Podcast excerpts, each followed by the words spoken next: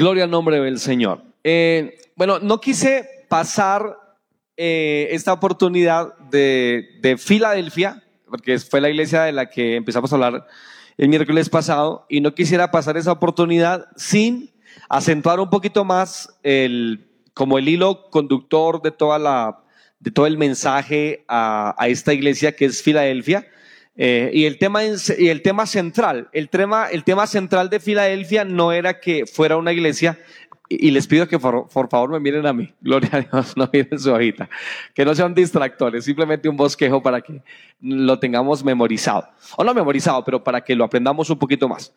Eh, les decía que eh, Filadelfia, el tema central de Filadelfia no es la obediencia de Filadelfia, realmente. El tema central de Filadelfia es el amor de Filadelfia. Era una iglesia que se amaba.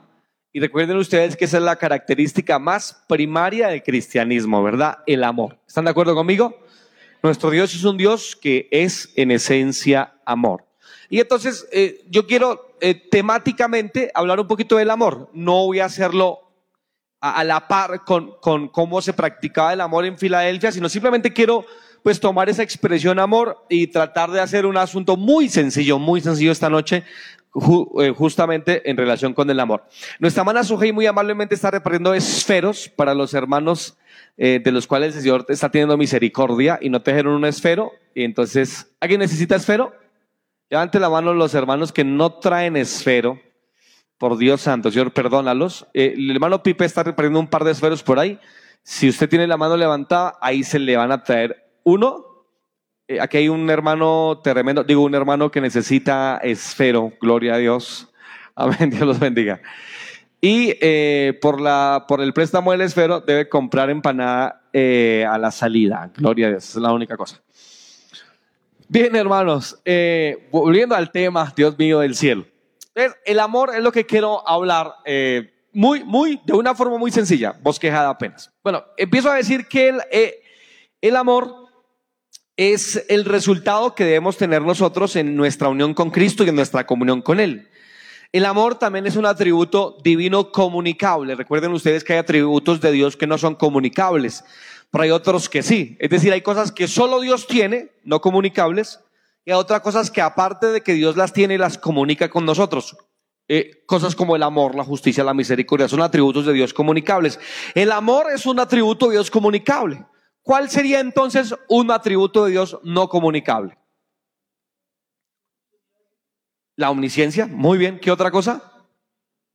Los omni de Dios, ¿no? La omnipresencia, la omnisciencia, la omnipotencia, la inmutabilidad. Son atributos que pertenecen solo a Dios. Es decir, solo Dios los tiene, ninguno de nosotros los, los tiene. Pero hay otros atributos de Dios que sí los tiene, ¿verdad? ¿Pueden ayudarme con algunos? ¿Mencionar algunos por allá desde su lugar? Eh, digamos que Dios es glorioso y eso solo le pertenece a Él, ¿no? Pero hay otras cosas que Dios sí es que nosotros también podemos ser. ¿Lo pueden mencionar? Santo, muy bien, ¿qué más?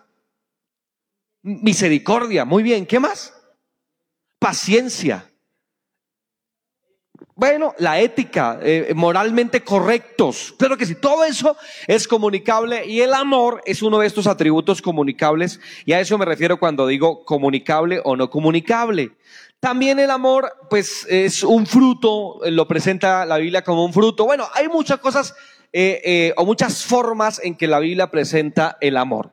¿Qué es el amor? Eh, no etimológicamente hablando, sino más bien su significado es un conjunto de sentimientos que ligan una persona a otra o una persona a una idea o a una cosa. Es sinónimo de ternura, de suavidad, de esmero. Eso es de un punto de vista del significado. Ahora, en la Biblia encontramos muchas formas, de muchas formas expresada esa palabra amor. Muchas, muchas. Aquí apenas coloqué tres, pero hay muchas más formas en que la Biblia habla de amor. Coloqué esas tres porque quizás son las más significativas. Por ejemplo, la Biblia habla del amor eros. Y cuando habla del amor eros, eh, pues es ese amor que es un amor pasional. Eh, de ahí, de esa palabra eros, se deriva la palabra erotismo y es una, un amor con base al deseo, a la pasión. Y es un amor, pues obviamente que eh, no es necesariamente malo, pero es un amor que, por ejemplo, está en el matrimonio y debe estar en el matrimonio. ¿Están de acuerdo conmigo? tiene que estar ese amor también dentro de la relación matrimonial. Es decir, cuando veas a tu esposa, no la debes querer como una hermana de la iglesia, no, porque es tu esposa. Ella la quieres y la debes querer de otras formas. Eh, y, por, por, ejemplo, la debes querer con este amor, con el amor eros, el amor erótico. De hecho, la Biblia lo contempla. Y si quieres saber más de este tema, te invitamos a un campamento de parejas que vamos a tener dentro de poco. Allá vamos a hablar mucho de estas cosas. Proverbios 5, 18 y 19 dice, ahí está en su bosquejo, ahí dice, sea bendito tú, manantial. ¿Y qué más dice? Y alégrate con la mujer de tu juventud como sierva amada y graciosa gacela, sus caricias te satisfagan cuando? En todo tiempo. ¿Y en qué más? Y en su amor, cuando recreate? Siempre. De esto, de esto quisiera hablar en el campamento de parejas. Les quiero invitar a que no se lo pierda, va a estar súper bueno. Pero eh, solamente quiero decir pues que eh, el versículo de una forma poética nos menciona ese amor eros dentro del matrimonio y que es totalmente saludable. Los versículos que acabamos de leer son versículos que denotan que es totalmente saludable este amor dentro del matrimonio. ¿Ustedes lo creen? Me preocupa su amén tan desválido, tan insípido, tan frágil, especialmente los casados. Debieron decir un amén mucho más eufórico. Le voy a dar otra oportunidad. ¿Dicen amén, amén a esta palabra? Eso con alegría, con gozo. Gloria a Dios. Bueno, hay que tener cuidado con el amor eros, pues porque eh, no aplicado correctamente puede ser nefasto. En segundo de Samuel 13, 1 y 2 nos habla de que Amnón fue un hombre que se enamoró, así dice la palabra, pero viene de esta palabra que indica erotismo, se apasionó por su media hermana. ¿Han, han leído este? Tamar. A tal punto que violentó a su medio hermana y abusó a esta señorita. Esto como un castigo también de Dios para, por el pecado de, de, de David. ¿Recuerdan este? Les hago un paréntesis. ¿Cuál fue el pecado de David por el cual Dios trajo esta maldición?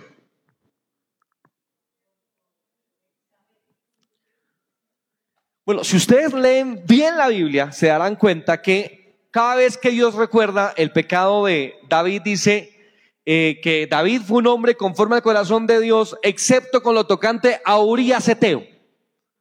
Para los lectores de la Biblia, para los amantes de la Biblia, no, ni siquiera menciona, no que no estuvo mal, por supuesto estuvo mal, pero no menciona el pecado con Betsabe, realmente tal parece que lo que más señala el Señor fue la hazaña, la premeditación maliciosa con la que David luego mató a Urias Eteo porque lo premeditó. Lo otro, obviamente está mal, pero fue producto pues de, de tentación sin controlar, pero lo otro lo premeditó. ¿Me entienden este, verdad? Lo pensó. Y Dios dice, a través del, del, profeta, Dios le dice a David, tú mataste a Urias Eteo con la espada de los amonitas, creo que fue, si no estoy mal, ¿verdad? Lo mataste tú, premeditadamente. Y Dios dice, ¿sabes que El corazón de David fue recto. Fue un hombre recto, pero ese corazón premeditó maldad en contra de Urias Eteo y esa no se la rebajó. Porque fue diferente el pecado que hizo este hombre con eh, este Urias Eteo.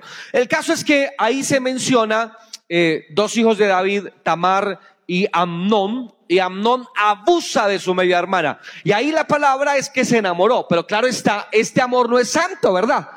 Inicialmente se enamora de su medio hermana. Luego abusa de esta señorita, ¿verdad?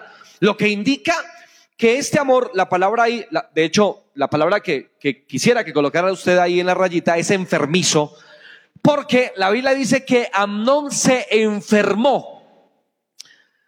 Tan apasionadamente estaba este chico por su medio hermana que se enfermó, su cara se demudó, su, su aspecto fue diferente hasta que un hermano de hecho lo vio y le dijo, ¿qué te pasa? Estás enfermo, ¿verdad? De manera que este amor es un amor eh, eh, que sin controlarse adecuadamente puede ser enfermizo. Ahora, Proverbios 7, 18 al 19 es, un, proverbio poéticamente es muy hermoso. A pesar de que hable de, un ambiente bien complicado y es eh, de una mujer que es, es muy interesante lo que dice Proverbios 7. Pues no es mi tema hoy, pero si usted lo lee con detenimiento, se encontrará que esta mujer era bien tremenda, la mujer ramera que cita la Biblia. Ahora, quiero contarles que en la Biblia hay ciertas diferencias entre la mujer ramera o la mujer prostituta. Hay, hay, diferencias de conducta, eh, no son la misma mujer. Esta mujer no se vendía por dinero. De hecho, la Biblia dice que, el Proverbio 7 dice la Biblia que la mujer salió y vio entre los hombres a uno que estuviera apartado de razón. Y entre los simples encontró a un joven que iba de camino, dice el Proverbio 7. Y dice que lo llamó, lo atrajo con la salamería de sus palabras y le dijo, ven, embriaguémonos de amores, eh, el marido no está en casa, se ha ido, se ha llevado la bolsa de dinero y el día fijado volverá. Y luego dice la tremenda, esta mujer tremenda. Dice, ya he pagado mis votos, como quien dice, he orado, ya hoy hice mi devocional. No está mi esposo en la casa. Es perversa esta mujer, perversa. Y ahí toda esta historia, en Proverbios 7, pues habla de amor, eh, pero obviamente es un amor incontrolado, un amor malicioso, ¿no? Entonces, el amor eros debe tener su lugar. Quiero, quiero anticiparles un concepto que quiero, que quiero también eh, ahondar allá en el, en, el, en el campamento de parejas. Pero mire, una cosa es pasión y otra cosa es lujuria. Es una cosa que siempre hablamos en, los eh, cursos prematrimoniales. La pasión debe estar presente. Miren, queridos, les quiero contar que no hay cosa peor que vivir una vida sin pasión. La pasión debe estar presente en toda nuestra vida. Usted debería ser un apasionado por Dios, por ejemplo, ¿no les parece? Usted debería ser un apasionado por sus hijos. Usted debería ser un apasionado por el ministerio que Dios le entregó. Usted debería ser un apasionado. Y por supuesto la pasión debe estar presente dentro de la relación matrimonial. Debe estar presente. Claro que sí, claro que sí. Debe estar presente. Dígale que está a su lado, soltero o casado, no importa. Dígale, la pasión debe estar presente en su vida. Dígale así. Bueno, no le digo más porque el resto se lo dejo guardados. Ahora, este hombre no tenía pasión, tenía lujuria. Ah, la lujuria no es buena. Es otro asunto, no es correcto. La pasión es buena, la lujuria en ningún momento es buena.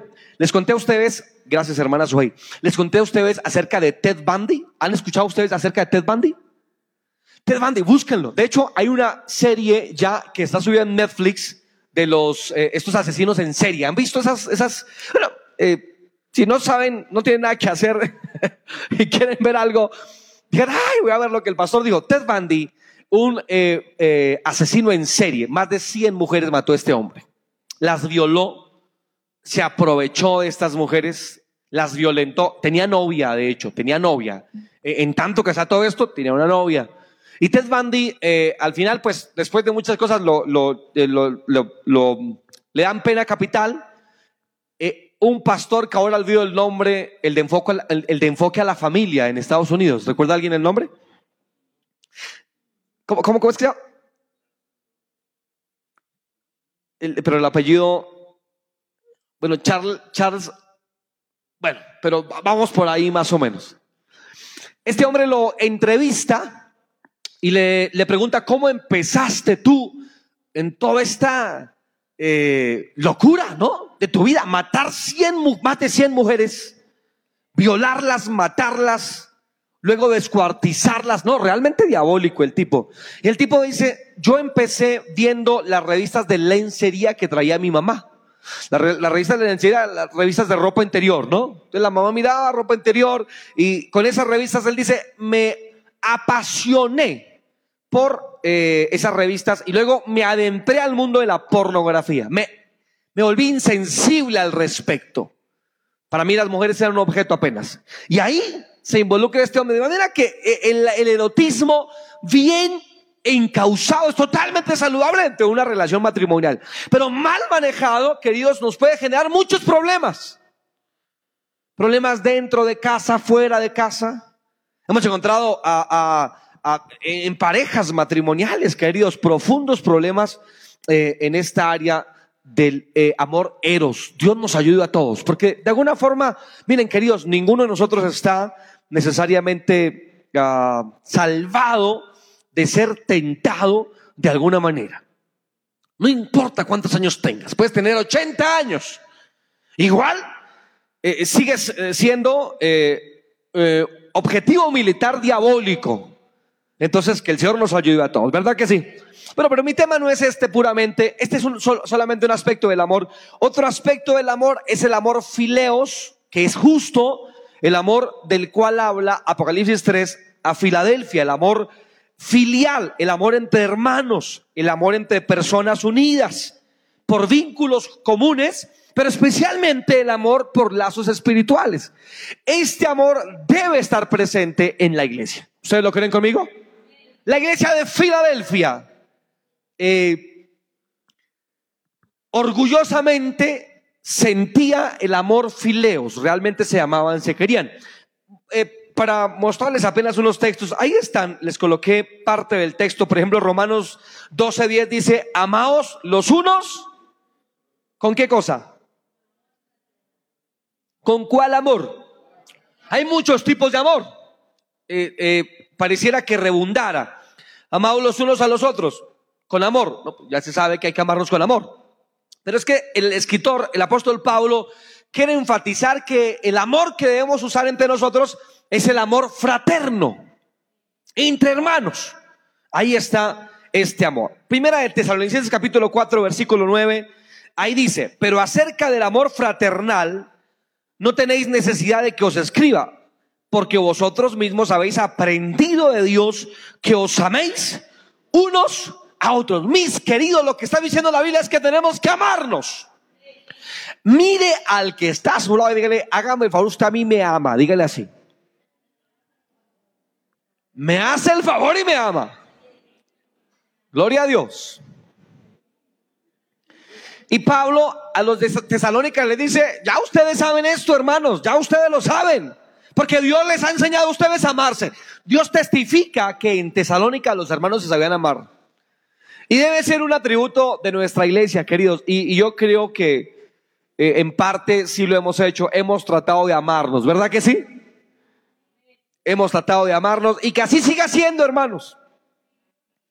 Por eso siempre he pensado que la empanada, el tinto, la conversación, no salir tan rápido del templo, tener un espacio para compartir, para querernos, para saber de cómo está el hermano, para compartir peticiones de oración, para, bueno, para todo esto es bíblico y es bueno.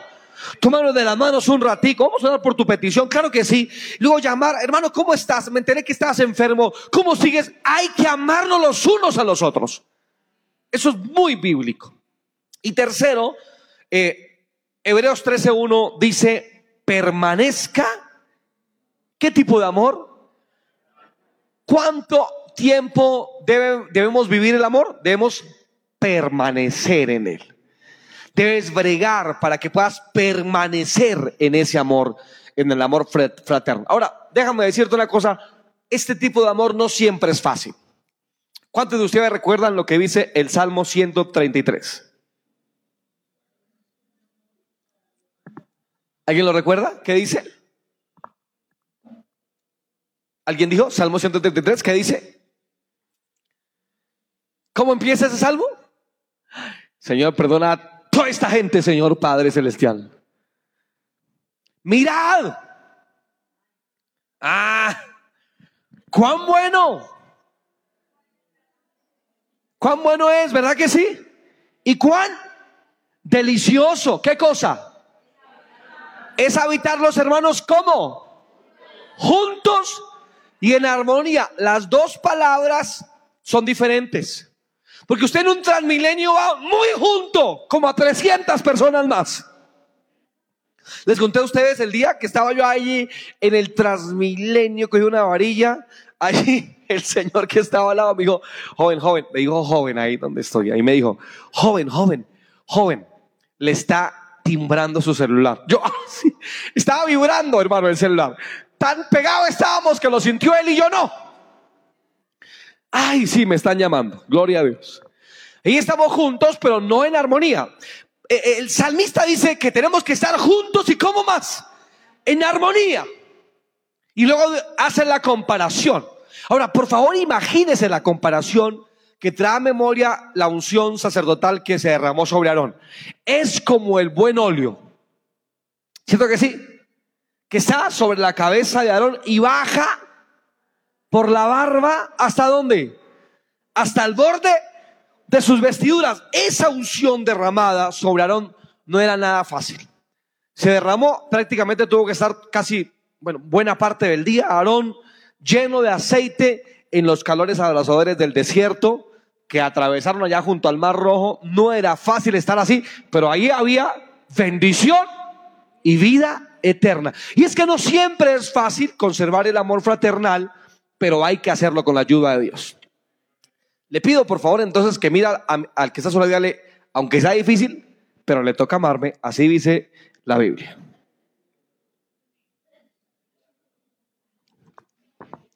Le tocó. Entonces, número uno, amoreros. Número dos, amor fileos, filial, fraternal, Filadelfia. Y número tres, el amor ágape. Mis queridos hermanos, es el amor que en la Biblia eh, más usa eh, en griego esa palabra para referirse al amor de Dios. El amor de Dios es el amor ágape, no es el amor filial ni siquiera. El Señor no te, no te ama con el amor de hermano. El Señor te ama con el amor ágape. El amor ágape en su traducción es algo así como un festín de amor, amor desbordado.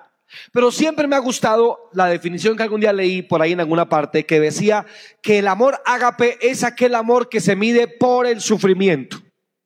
Es el amor que se mide por el sufrimiento. Y es que no hay mayor amor que este. El amor que se mide no por los momentos dichosos, sino el amor que se mide por el sufrimiento.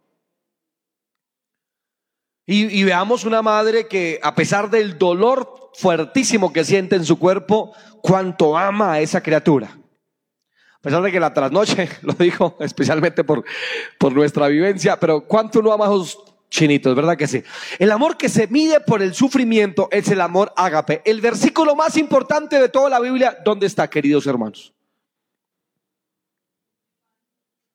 Muy bien, muy bien. Juan 3:16. Ese es el verso más importante, es el que sintetiza todo el mensaje de las escrituras. ¿Cómo dice Juan 3:16? Porque de tal manera amó Dios al mundo, que ha dado a su Hijo unigénito, para que todo aquel que en Él crea no se pierda, mas tenga vida eterna. Noté que algunos no lo recitaron. Si usted no se sabe ese versículo, necesita que pase aquí al frente y oremos por usted. Eso es pecado mortal. vamos a repetirlo, a la, voz de uno, de dos y de tres. Quiero escucharlo, porque...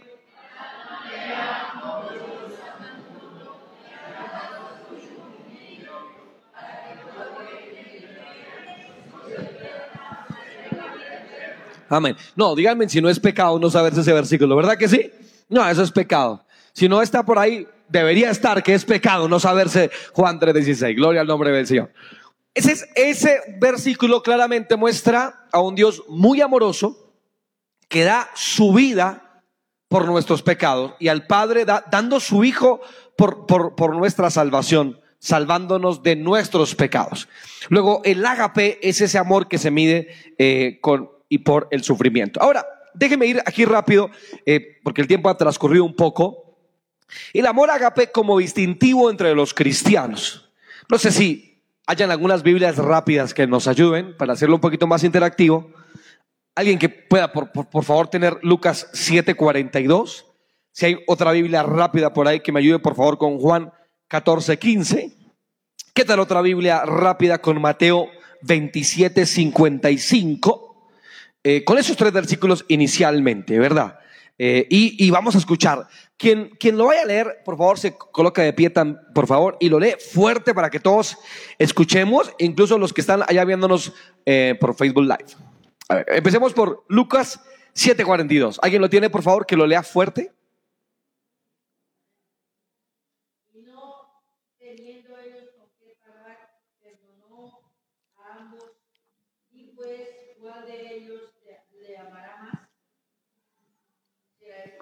Estamos leyendo Lucas 7:42, ¿sí? ¿sí? Como, como pueden ver ustedes, entienden que la escritura ahí dice que el que al más se le perdona, más ama. Luego, eh, el amor agape es evidencia de conversión. Si no hay amor, no hay conversión. Si no hay conversión, no hay amor agape. Juan 14, 15, por favor. ¿Alguien lo tiene por ahí? Muchas gracias, hermano. De manera que el amor agape es evidencia ahí de qué? De obediencia, ¿verdad? Si me amas, guarda mis mandamientos. Y uno más. Mateo 27, 55, ¿quién lo tiene, por favor?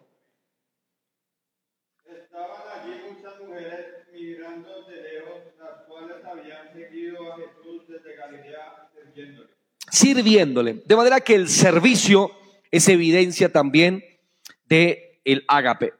Luego, conversión, obediencia y servicio son tres palabras importantes como muestra evidente de que tenemos el amor de Dios. Tercero, el amor en la iglesia entre hermanos. ¿Cómo debemos amarnos aquí entre nosotros? Vuelvo a pedir el favor, eh, si son tan amables de ayudarme con estos versículos, una Biblia rápida que eh, busque Romanos 12.9, por favor. Otra Biblia muy rápida con segunda a los Corintios 8.12. Alguien también que busque, por favor, Filipenses 1.9. Y finalmente, alguien que me ayude con Santiago capítulo 2, versículo 1. Empecemos entonces con Romanos 12.9. ¿Qué dice?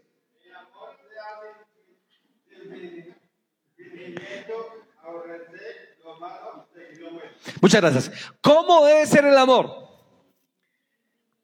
Eh, hermanos queridos, eh, que el Espíritu Santo eh, le redarguya a usted. Usted ama a los hermanos sin fingimiento. Y me refiero a todos, no a esos hermanos que todos amamos porque son realmente fáciles de amar. ¿Ama usted a todos los hermanos? Les quiero contar que no siempre estaría fácil, pero es tarea bíblica. Así debe hacerse. Hay que amar a todos los hermanos. ¿Están de acuerdo con, con la Biblia? ¿Quién tiene Corintios, por favor? Segunda de Corintios 8:12.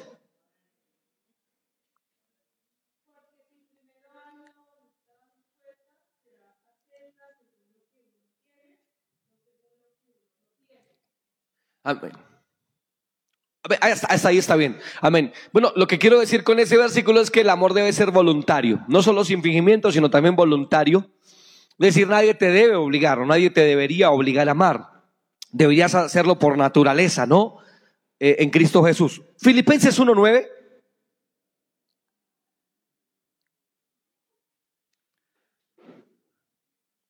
Y esto pido, y esto pido en oración que vuestro amor abunde aún más y más en ciencia y en todo conocimiento. Amén, gracias. Lo que quería decir con ese versículo es que el amor debe demostrarse continuamente. No, na- nadie puede amar secretamente. El amor debe expresarse, demostrarse. Siempre hay que hacerse.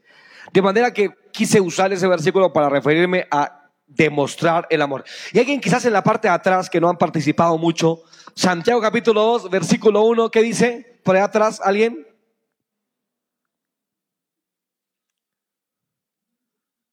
Señor, perdona a todos nuestros hermanos que están en la parte de atrás hoy, Padre, en el nombre de Jesús. Amén. Ayúdalos. ¿Alguno, ¿alguno lo tiene ya?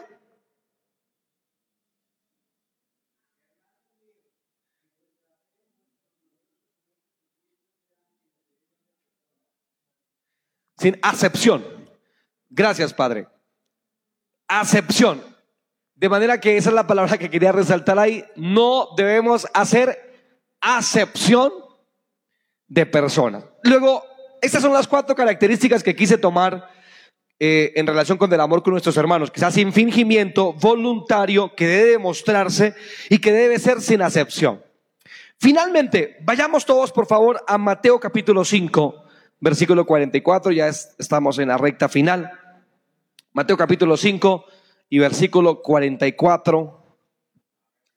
Y cuando esté allí, eh, yo quisiera pedirle que se, se quede ahí, porque quisiera que llenáramos los espacios, ya que quisiera hacer una penúltima pregunta y es, ¿cómo debemos nosotros demostrar el amor con los no cristianos? Bueno, pues Mateo 5, 44 tiene un excelente resumen de cómo deberíamos hacerlo.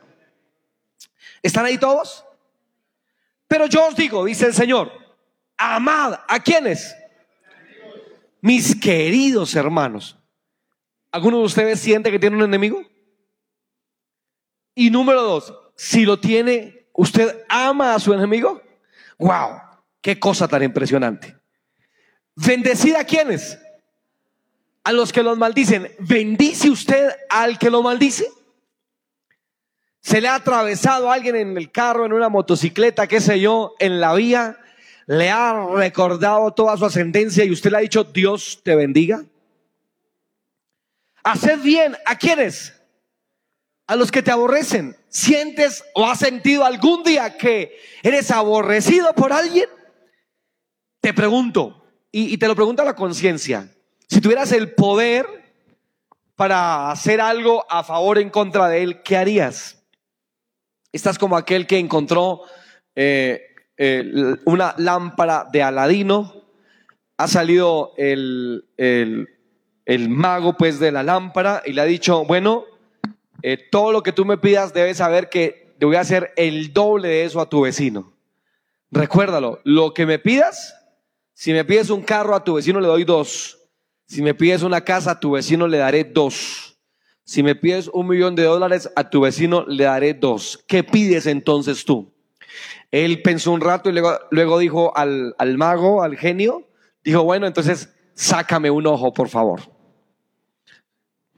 Pues si no lo entendieron es para que al vecino le sacaran los dos. Y orad por los que os ultrajan y os persiguen.